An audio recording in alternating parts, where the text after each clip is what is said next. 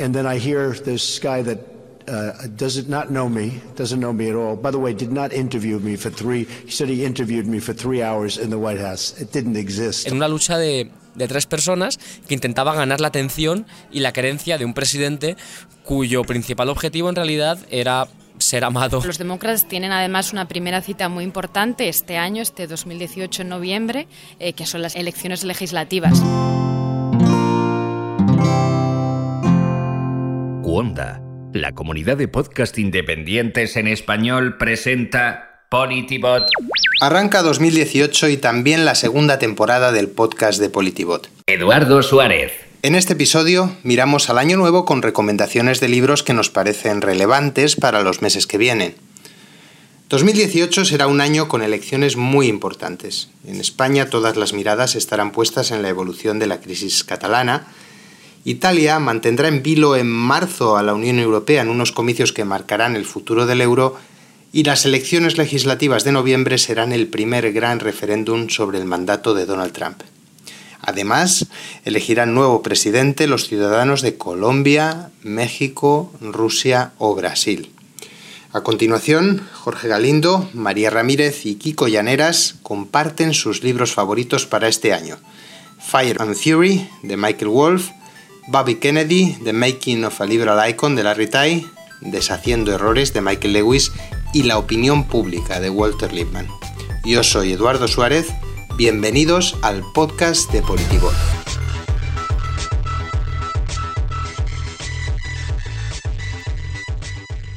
Temporada 2, episodio 1. Bot Bot, inspírame.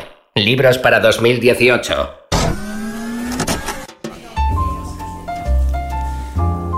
La fábrica, Madrid. Jorge, has elegido uno de los libros del año. Explícanos un poquito por qué. Sí, y eso que acaba de empezar el año. Jorge Galindo. Pues bueno, la verdad es que Fire and Fury es un libro que, que yo casi me lo tomo como un guilty pleasure, como, como dicen los, los angloparlantes. En cuanto salió, yo me hice con él porque casi me lo tomaba como una, como una manera de cotilleo político. Quería saber los entresijos a nivel personal eh, prácticamente de, de, la administración Trump, que es la más particular en décadas, sino casi en la historia de los Estados Unidos. Y, y bueno, el libro la verdad es que lo cuenta muy bien esos entresijos y además hace un ejercicio de, de lo que yo llamo cotilleo útil, porque sirve para entender mejor la administración y sirve para entender mejor lo que está pasando ahí dentro, la verdad. Hablábamos antes, una de las cosas que te ha llamado la atención es cómo el libro describe las familias eh, de poder que hay dentro de la Casa Blanca, que son quizá más importantes que nunca. Siempre ha habido familias dentro de, de, cada Casa Blanca, pero en este caso con alguien con tan poca experiencia, con, con un perfil como el de Trump, quizá es todavía más importante saber quiénes son esas familias que están luchando por el poder debajo del presidente. Sí, así es. La, verdad es que normalmente, y lo cuenta Wolf en el libro, cuando un candidato llega a ser presidente, normalmente lleva toda su vida preparándose para ello y tiene muy claro, o bastante claro, qué quiere hacer y a dónde quiere llegar. Y sabe perfectamente cuáles son los límites de la presidencia y hasta dónde puede esperar que va a cambiar las cosas. Con Trump, en realidad, esa agenda prácticamente no existía. Entonces, las familias, que como bien has dicho siempre existen, y que cada una pues intenta pujar un poco por sus intereses, en términos de qué políticas quiere llevar adelante, cuáles no, en este caso es que lo son prácticamente todo, en términos de la agenda de política pública. Y, bueno, las representa muy bien el autor del libro en tres personas que estaban alrededor de Trump al principio, y que siguen estando de alguna manera, aunque no, aunque no estén ya compuestos formales, dos de ellos en, la Casa Blanca son Steve Bannon, eh, que es eh, quien representa la familia familia nacionalista, identitaria más radical, eh, Jared Kushner, el yerno de Trump que representa al republicano moderado, eh, neoyorquino, muy de buscar el common ground y demás, y a Priebus, que es... Eh, al fin y al cabo era el jefe, fue durante un corto periodo de tiempo el jefe de, el jefe de personal, un puesto muy importante en la Casa Blanca de, Trump y, venía del establishment republicano. Y estas tres familias, cada una con sus intereses, con el interés de, la radicalización, del nacionalismo, de cerrar las puertas eh, a la inmigración y al comercio, el interés de, de construir un partido republicano, digamos, moderno, distinto y acorde a los tiempos, que es totalmente contrario al primero, y el interés de de los republicanos del establishment reforma fiscal, eh, reforma del sistema sanitario que representaba Priebus, eran las que luchaban y siguen luchando en cierta manera por ganar espacio en la administración Trump. Y, bueno, en este caso eso se, traducía en una lucha de, de, tres personas que intentaban ganar la atención y la querencia de un presidente cuyo principal objetivo en realidad era, como creo que bien dice el autor del libro, eh, ser amado y, gustar a la, gente, a pesar de lo paradójico que nos pueda parecer cuando vemos una personalidad tan chocante como la de Trump. Bueno, se ha acabado 2017, de esas tres personas, esas tres familias de las que has hablado, mm, pues están en un estado muy diferente del que empezaron el año pasado. Bannon y Pribus ya no están en la Casa Blanca y eh, Jared Kushner está muy debilitado y veremos a ver qué pasa con él en el asunto de la investigación rusa. Eh, yo no sé si el libro aporta alguna clave sobre qué puede pasar con esas familias y sobre todo con, el presidente y con Estados Unidos en este año que ahora empieza. No sé si nos puedes dar alguna pista eh, que después de haber leído el libro eh, pues tenga sobre qué puede pasar este año y qué puede hacer Trump. Sí, yo creo que con el mensaje con el que me quedo es que en realidad nunca hubo nada exactamente planeado porque un mensaje que deja muy claro el libro es que ellos no esperaban ganar las elecciones y por tanto actuaron antes del día de la elección como si no fuesen a ganar, de manera descuidada, los contactos con Rusia vienen en gran medida de ahí y demás, y por tanto la paradoja, la trágica paradoja, para el Partido Republicano, para Trump y para la gente que está a su alrededor, es que a pesar de que se encontraron con un premio inesperado para ellos, no van a poder disfrutarlo probablemente precisamente porque se comportaron como si no lo fuesen a tener con respecto al asunto de Rusia. Y ahora mismo ese asunto yo creo que es el que va a marcar en gran medida 2018 y el que va a hacer que al final la lucha de familias y la lucha de Trump consigo mismo y por, digamos, eh, lidiar con todos los enanos que le crecen alrededor, se, resuma y se concentre en qué va a pasar con la investigación sobre Rusia. Bueno, vamos a dar un salto hacia atrás de 50 años. María, eh, has elegido un libro que tiene que ver también con la política americana, pero cuyo protagonista es un candidato que murió en 1968. ¿Por qué elegir un libro sobre una persona tan antigua? ¿Por qué ese libro puede explicar 2018, este año que empieza? He elegido la biografía o una biografía que me ha gustado especialmente sobre Bobby Kennedy. María Ramírez. En junio se cumplen 50 años de su asesinato. En casi todos los sentidos es lo opuesto a Donald Trump, tanto por el momento en el que vivió como por su personalidad eh, política. El libro se llama The Bobby Kennedy, The Making of a Liberal Icon, en la construcción de un icono liberal, liberal en sentido anglosajón, es decir, de izquierdas, socialdemócrata, en sentido europeo. Y lo ha escrito un periodista eh, que se llama Larry Tai, él fue Nieman Fellow en la Universidad de Harvard, eh, por lo tanto en Massachusetts, y estudió muy a fondo eh, la historia de los Kennedy no solo entrevistando a los supervivientes, como Ethel, que todavía está viva, la mujer de Bobby, sino también eh, revisando archivos que hasta hace pocos años no estaban disponibles. Por esto, este libro tiene mucha información actual, entre comillas, nueva, porque vive de archivos que no estaban. ¿Por qué Bobby? Por el aniversario de la muerte, seguramente en junio eh, nuestros oyentes escucharán mucho hablar de Bobby Kennedy, pero además creo que este libro es un buen relato de la época del 68, del que también vamos a hablar mucho este año. Eh, Bobby Kennedy, aunque no fuera tan famoso como Jack, eh, en realidad fue un político muy carismático y en cierto sentido más interesante que Jack.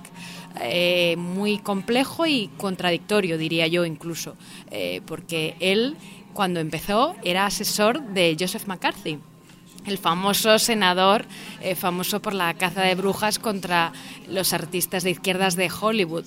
Era más conservador que Jack, eh, era muy religioso, era muy anticomunista Jack también, pero él especialmente beligerante.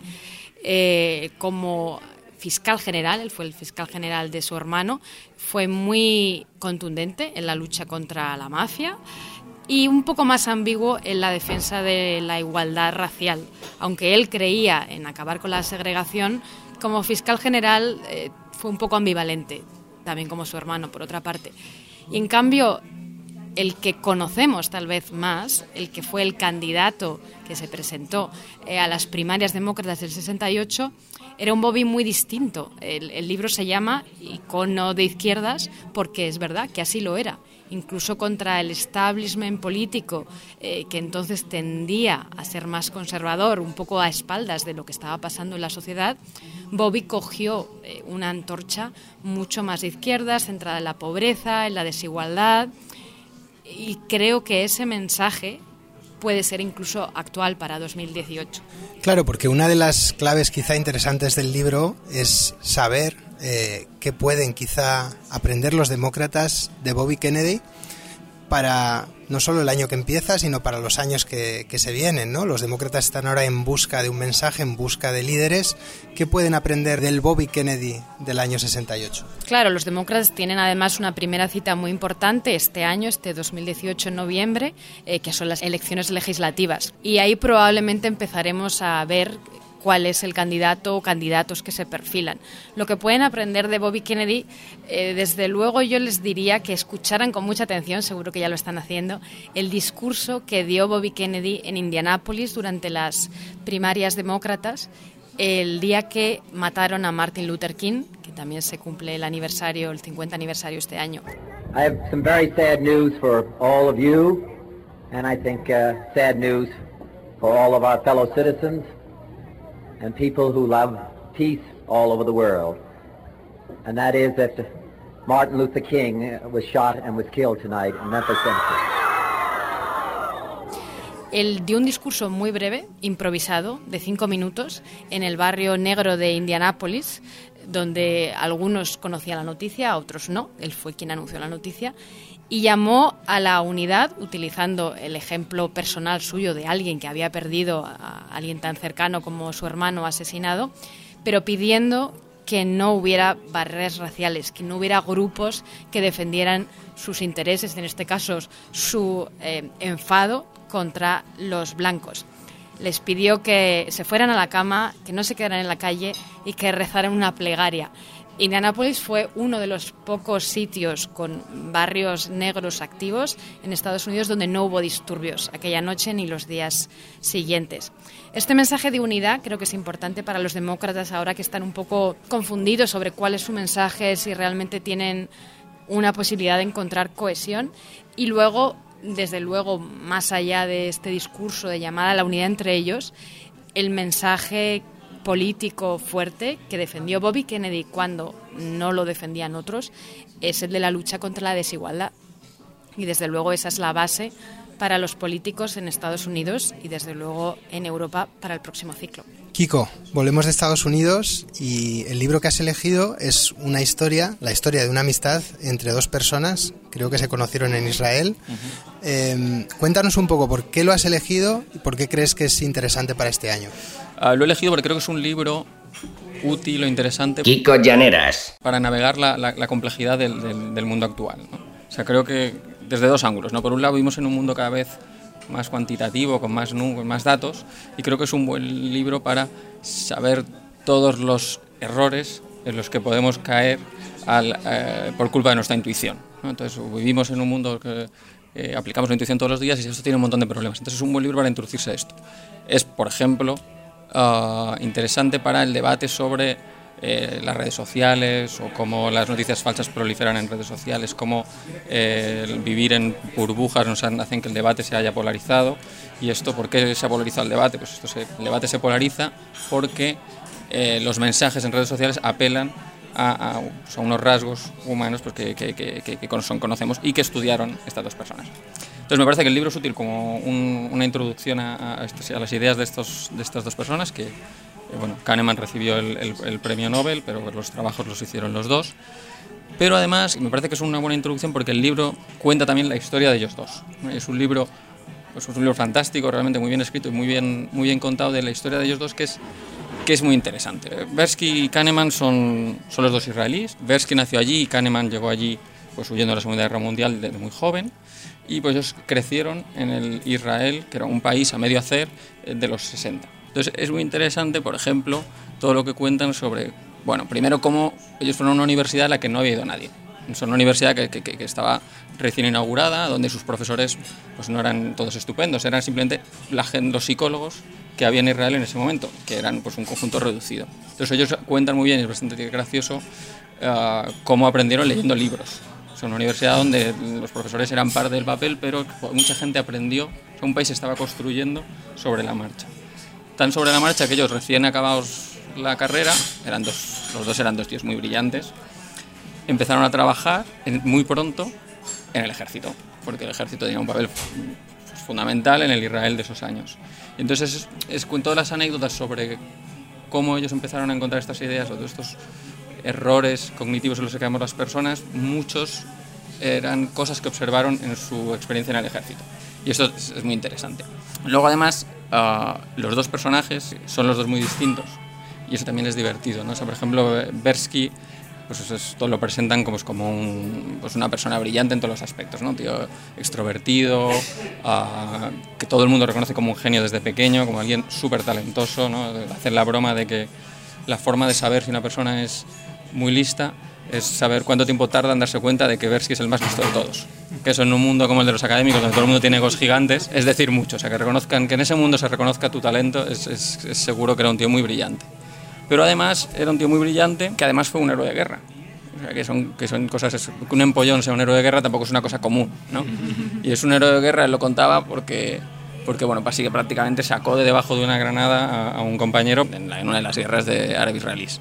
Y luego él tenía buen humor, ¿no? Pues porque un tío extrovertido y explica que, bueno, que después de hacer eso, que tampoco es una cosa que él pensara mucho, después se sintió un poco la obligación de seguir actuando como un héroe en el momento que ya lo había hecho. Entonces, lo divertido es que, bueno, Kahneman era muy, muy distinto. Kahneman era un, pues también un tío muy, muy, muy inteligente, esto no, no hay ninguna duda, pero un tío súper inseguro. ¿no? Mientras que Bersky era un tío seguro de sí mismo en todos los aspectos, Kahneman siempre pensaba que su trabajo era pobre, que las ideas que él tenía pues seguramente las había tenido alguien antes y tal. Y dudaba de todo. Entonces la primera, digamos, clave de su, de su colaboración es que esa tendencia de Kahneman de dudar de todo es lo que fue el origen de sus ideas. O sea, ellos se conocieron en una charla que dio Bersky en la universidad. Bersky contó pues, unas movidas de pues, cómo funciona el- la mente humana y cómo tomamos decisiones en, en ante incertidumbre.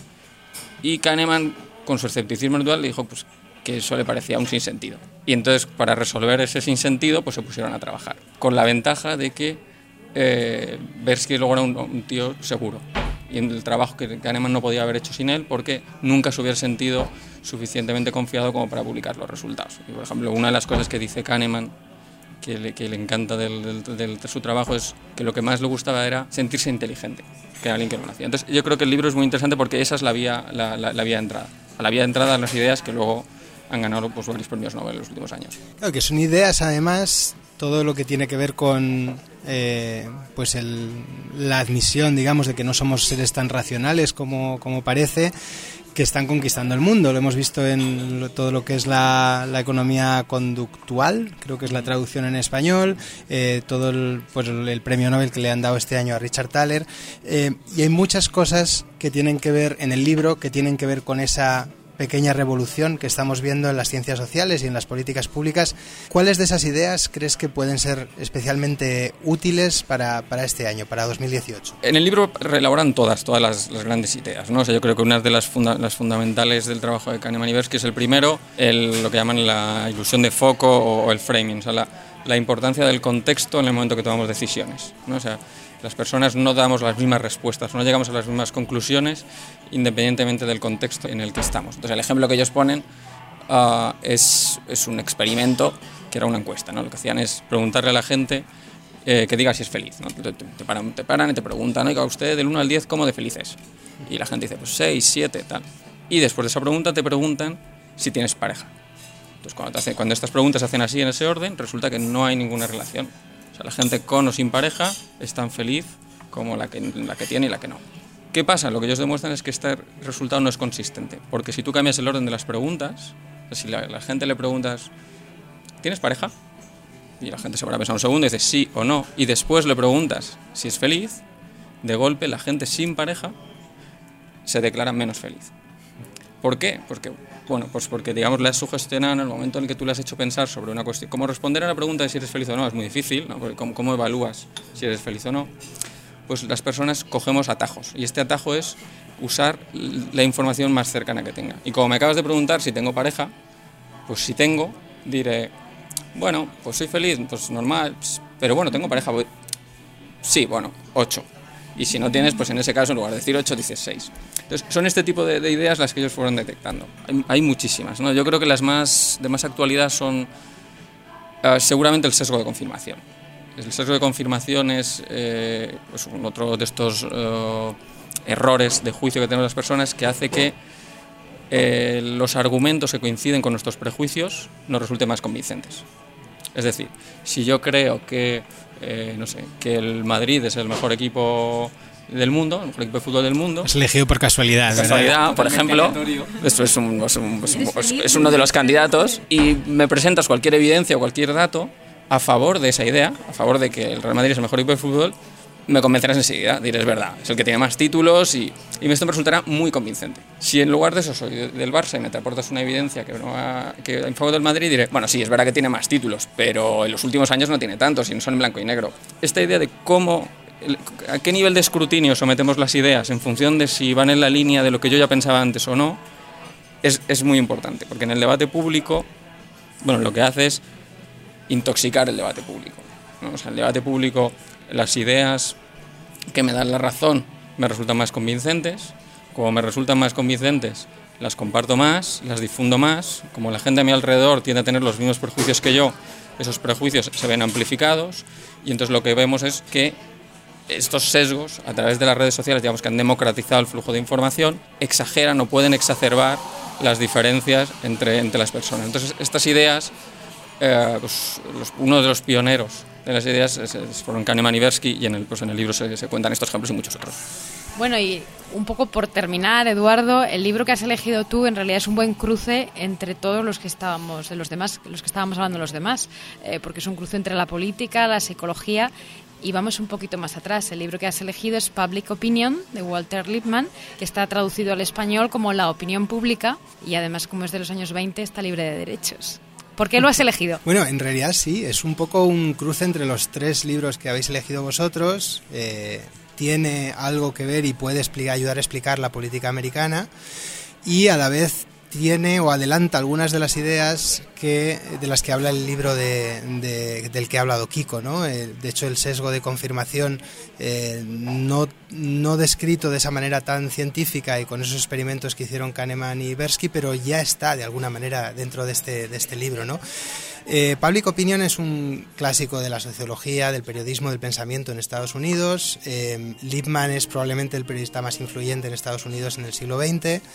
Y mm, este libro eh, es curioso por el momento en el que está escrito. Lippmann lo escribió eh, pues con apenas 30 años, en el año 22, 21-22, y es interesante el momento porque Lippmann lo escribe al volver de la Primera Guerra Mundial. Lippmann estuvo trabajando en el, en el Comité de Propaganda de Estados Unidos eh, en Europa durante la guerra, que era una, institución curiosa, ¿no? Es probablemente la primera vez que se hacía propaganda a gran escala eh, eh, en un país como Estados Unidos y él quedó bastante impresionado por los logros de ese comité de propaganda. Para que os hagáis una idea, eh, tenían un, grupo de gente que los llamaban The Four Minute Men, los hombres de los cuatro minutos, que se dedicaban a dar discursos de cuatro minutos en todo Estados Unidos a favor de la guerra.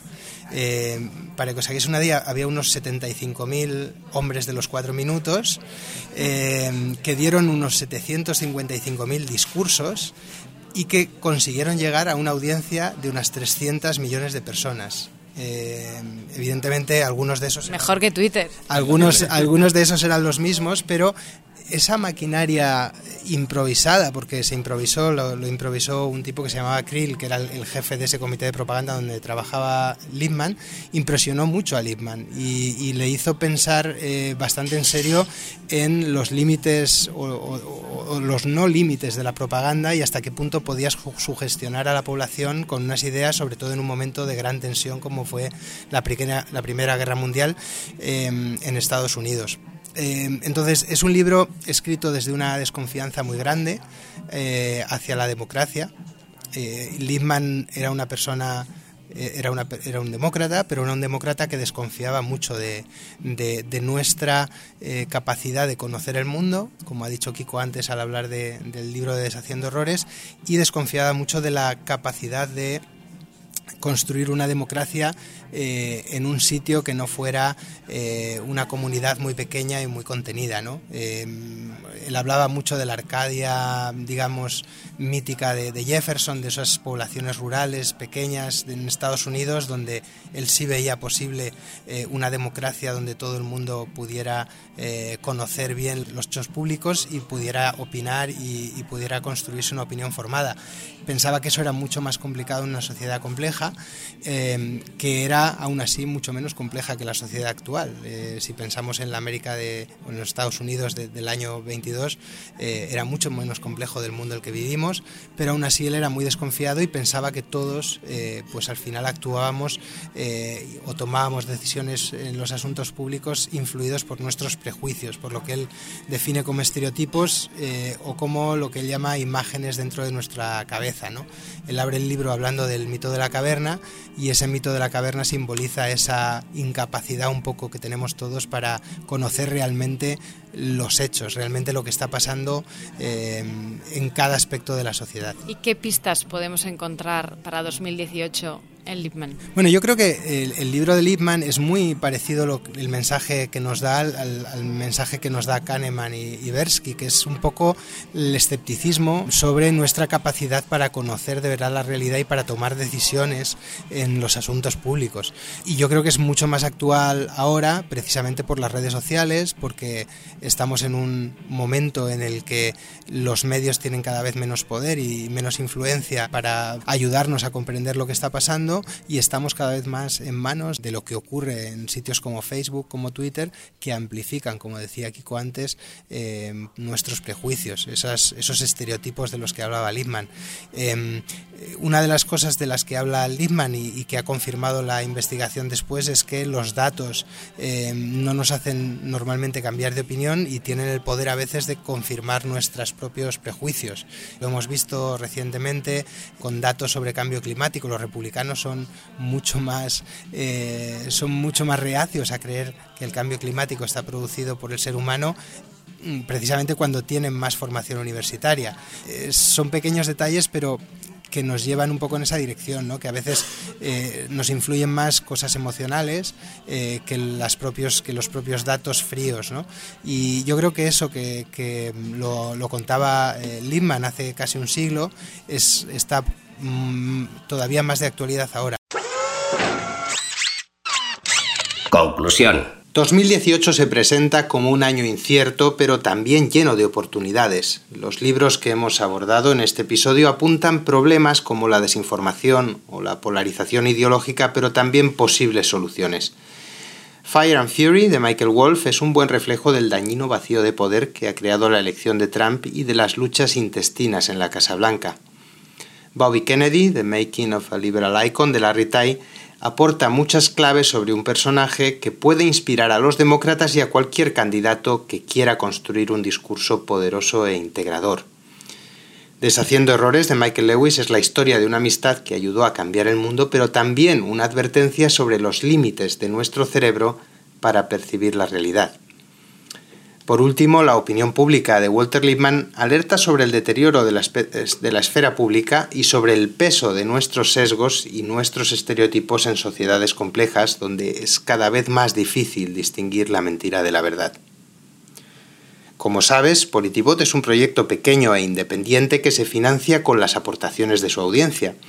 Si te alegra el retorno de este podcast o si valoras nuestros interactivos o, los mensajes que enviamos a través de Telegram, ayúdanos a mantener vivo este proyecto con una donación mensual en nuestra cuenta de Patreon.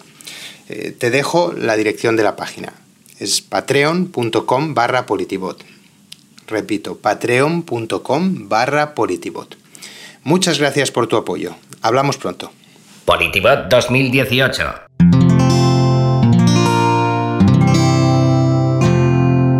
Puedes escuchar más capítulos de este podcast y de todos los que pertenecen a la comunidad Cuonda en cuonda.com.